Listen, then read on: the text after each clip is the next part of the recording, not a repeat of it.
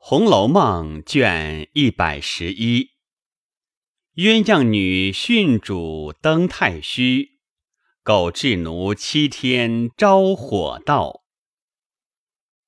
话说凤姐听了小丫头的话，又气又急又伤心，不觉吐了一口血，便昏晕过去，坐在地下。平儿急来靠着，忙叫人来搀扶着，慢慢的送到自己房中，将凤姐轻轻的安放在炕上，立刻叫小红斟上一杯开水，送到凤姐唇边。凤姐呷了一口，昏迷仍睡。秋桐过来，略瞧了一瞧，却便走开。平儿也不叫他，只见风儿在旁站着。平儿叫他快快的去回明白了的二奶奶吐血发晕不能照应的话，告诉了邢王二夫人。邢夫人打量凤姐推病藏躲，因这时女亲在内也不少，也不好说别的。心里却不全信，只说：“叫他歇着去吧。”众人也并无言语，只说这晚人客来往不绝，幸得几个内亲照应。家下人等见凤姐不在，也有偷闲歇力的，乱乱吵吵，已闹得七颠八倒，不成事体了。到二更多天，远客去后，便预备辞灵。校墓内的女眷，大家都哭了一阵。只见鸳鸯已哭得昏晕过去了，大家扶住，捶闹了一阵，才醒过来，便说老太太疼我一场，我跟了去的话。众人都打量。人道悲哭，具有这些言语，也不理会。到了辞陵之时，上上下下也有百十众余人，只鸳鸯不在。众人忙乱之时，谁去检点？到了琥珀等一干的人哭奠之时，却不见鸳鸯，想来是他哭乏了。暂在别处歇着，也不言语。辞灵以后，外头贾政叫了贾琏问明送殡的事，便商量着派人看家。贾琏回说：“上人里头派了云儿在家照应，不必送殡；下人里头派了林之孝的一家子。”照应差棚等事，但不知里头派谁看家。贾政道：“听见你母亲说，是你媳妇病了，不能去，就叫她在家的。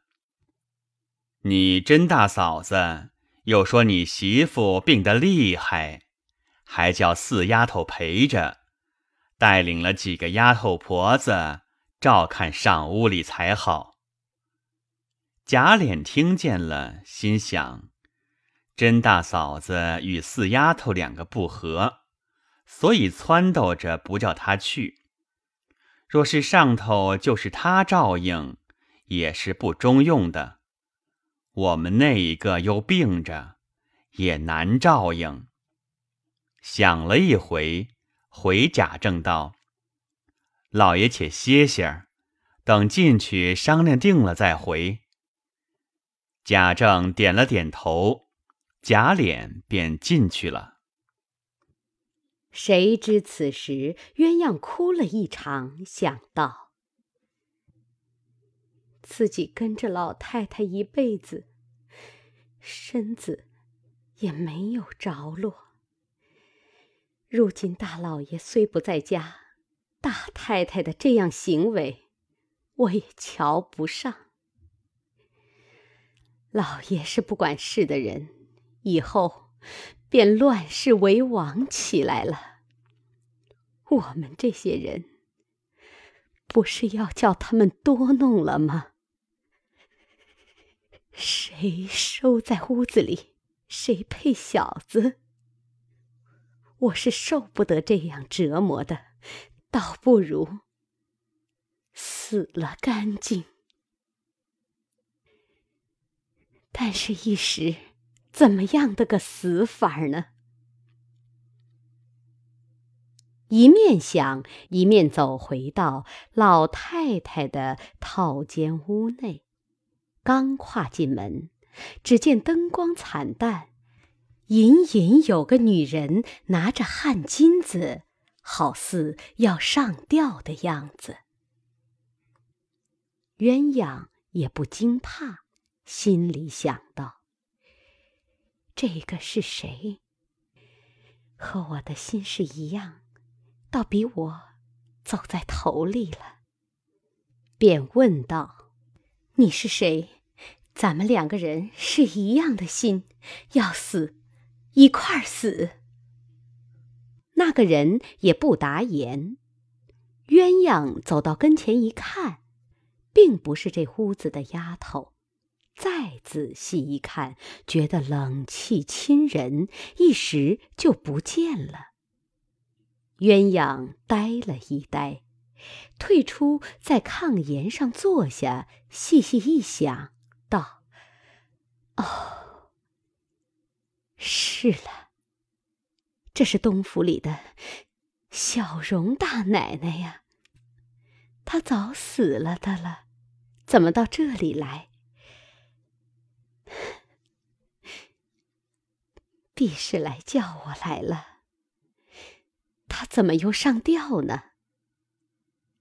想了一想，道：“是了，必是教给我死的法儿。”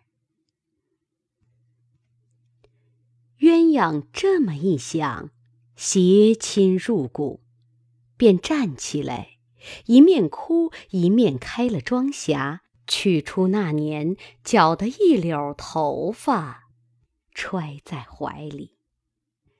就在身上解下一条汗巾，按着秦氏方才比的地方拴上。自己又哭了一回，听见外头人客散去，恐有人进来，急忙关上屋门，然后端了一个脚凳，自己站上，把汗巾拴上扣。套在咽喉，便把脚凳蹬开。可怜咽喉气绝，香魂出窍。正无投奔，只见秦氏隐隐在前，鸳鸯的魂魄急忙赶上，说道：“荣大奶奶，你等等我。”那个人道。我并不是什么荣大奶奶，乃景焕之妹可卿是也。鸳鸯道：“你明明是荣大奶奶，怎么说不是呢？”那人道：“这也有个缘故，待我告诉你，你自然明白了。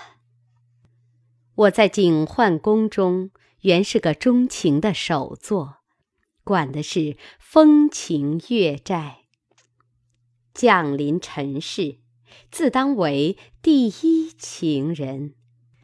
引这些痴情怨女，早早归入情丝。所以，该当悬梁自尽的。因我看破凡情，超出情海，归入情天。所以太虚幻境，痴情一丝，竟自无人掌管。今景幻仙子已经将你捕入，替我掌管此司，所以命我来引你前去的。鸳鸯的魂道：“我是个最无情的，怎么算？”我是个有情的人呢。”那人道：“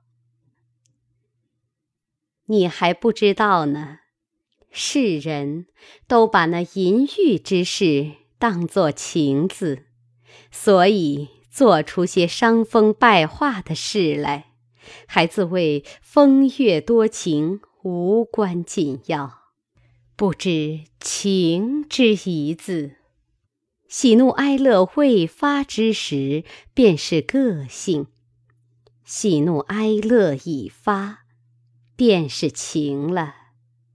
至于你我这个情，正是未发之情，就如那花的含苞一样。欲待发泄出来，这情。就不为真情了。鸳鸯的魂听了，点头会意，便跟了秦氏可卿而去。这里琥珀辞了灵，听邢王二夫人分派看家的人，想着去问鸳鸯明日怎样坐车。便在贾母的外间屋里找了一遍，不见，便找到套间里头。刚到门口，见门掩着，从门缝里往里看时，只见灯光半明不灭的，影影绰绰，心里害怕。又不听见屋里有什么动静，便走回来说道。这蹄子跑到哪里去了？披头见了珍珠，说：“你见鸳鸯姐姐来着没有？”珍珠道：“我也找她，太太们等她说话呢，必在套间屋里睡着了吧？”琥珀道：“我瞧了，屋里没有，那灯也没人加蜡花，漆黑怪怕的，我没进去。”如今咱们一块儿进去，瞧看有没有。琥珀等进去，正加蜡花。珍珠说：“谁把脚凳撂在这里，几乎绊我一跤。”说着往上一瞧，吓得哎呦一声，身子往后一仰，咕咚的栽在琥珀身上。琥珀也看见了，便大嚷起来，只是两只脚挪不动。外头的人也都听见了，跑进来一瞧，大家嚷着报与邢王二夫人知道。王夫人、宝钗等听了，都哭着去瞧。邢夫人道。我不料鸳鸯倒有这样志气，快叫人去告诉老爷。只有宝玉听见此信，便吓得双眼直竖。袭人等慌忙扶着说道：“你要哭就哭，别憋着气。”宝玉死命的才哭出来了，心想。鸳鸯这样一个人，偏要这样死法。又想，实在天地间的灵气，独钟在这些女子身上了。他算得了死所，我们究竟是一件浊物，还是老太太的儿孙？谁能赶得上他？复又欢喜起来。那时，宝钗听见宝玉大哭了出来了，急到跟前，见他又笑。袭人等忙说：“不好了，又要疯了。”宝钗道：“不妨事，他有他的意思。”宝玉听了，更喜宝钗的话。倒是他还知道我的心，别人哪里知道？正在胡思乱想，贾政等进来，着实的嗟叹着说道：“好孩子，不枉老太太疼他一场。”即命贾琏出去吩咐人，连夜买官成殓，明日便跟着老太太的殡送出，也停在老太太棺后，全了他的心志。贾琏答应出去，这里命人将鸳鸯放下，停放里间屋内。平儿也知道了。过来同袭人、莺儿等一干人都哭得哀哀欲绝。内中紫鹃也想起自己终身衣无着落，恨不跟了林姑娘去，又全了主仆的恩义，又得了死所。如今空悬在宝玉屋内。虽说宝玉仍是柔情蜜意，究竟算不得什么。于是更哭得哀切。王夫人急传了鸳鸯的嫂子进来，叫他看着入殓，遂与邢夫人商量了，在老太太巷内赏了他嫂子一百两银子，还说等闲了。将鸳鸯所有的东西俱赏他们。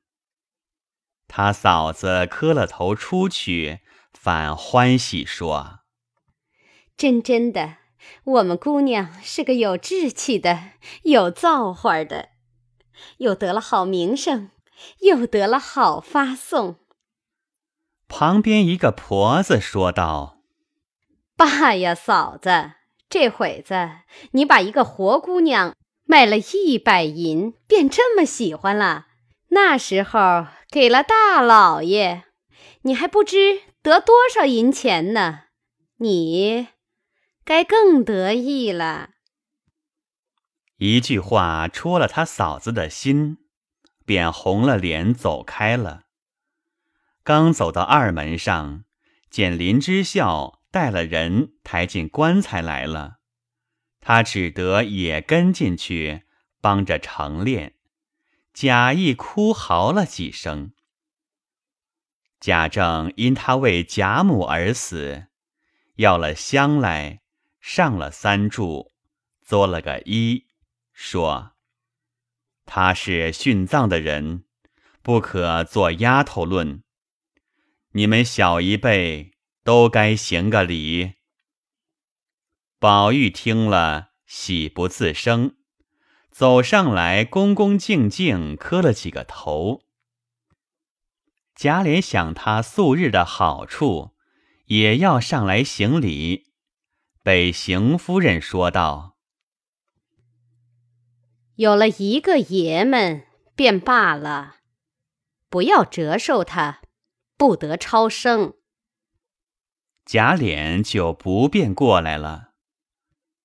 宝钗听了，心中好不自在，便说道：“我原不该给他行礼，但只老太太去世，咱们都有未了之事，不敢胡为。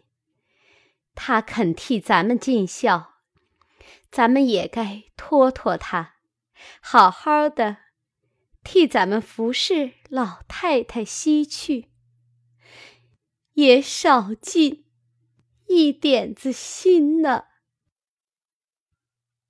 说着，扶着婴儿走到灵前，一面奠酒，那眼泪早扑簌簌流下来了。奠毕，拜了几拜，狠狠的哭了他一场。众人也有说宝玉的两口子都是傻子。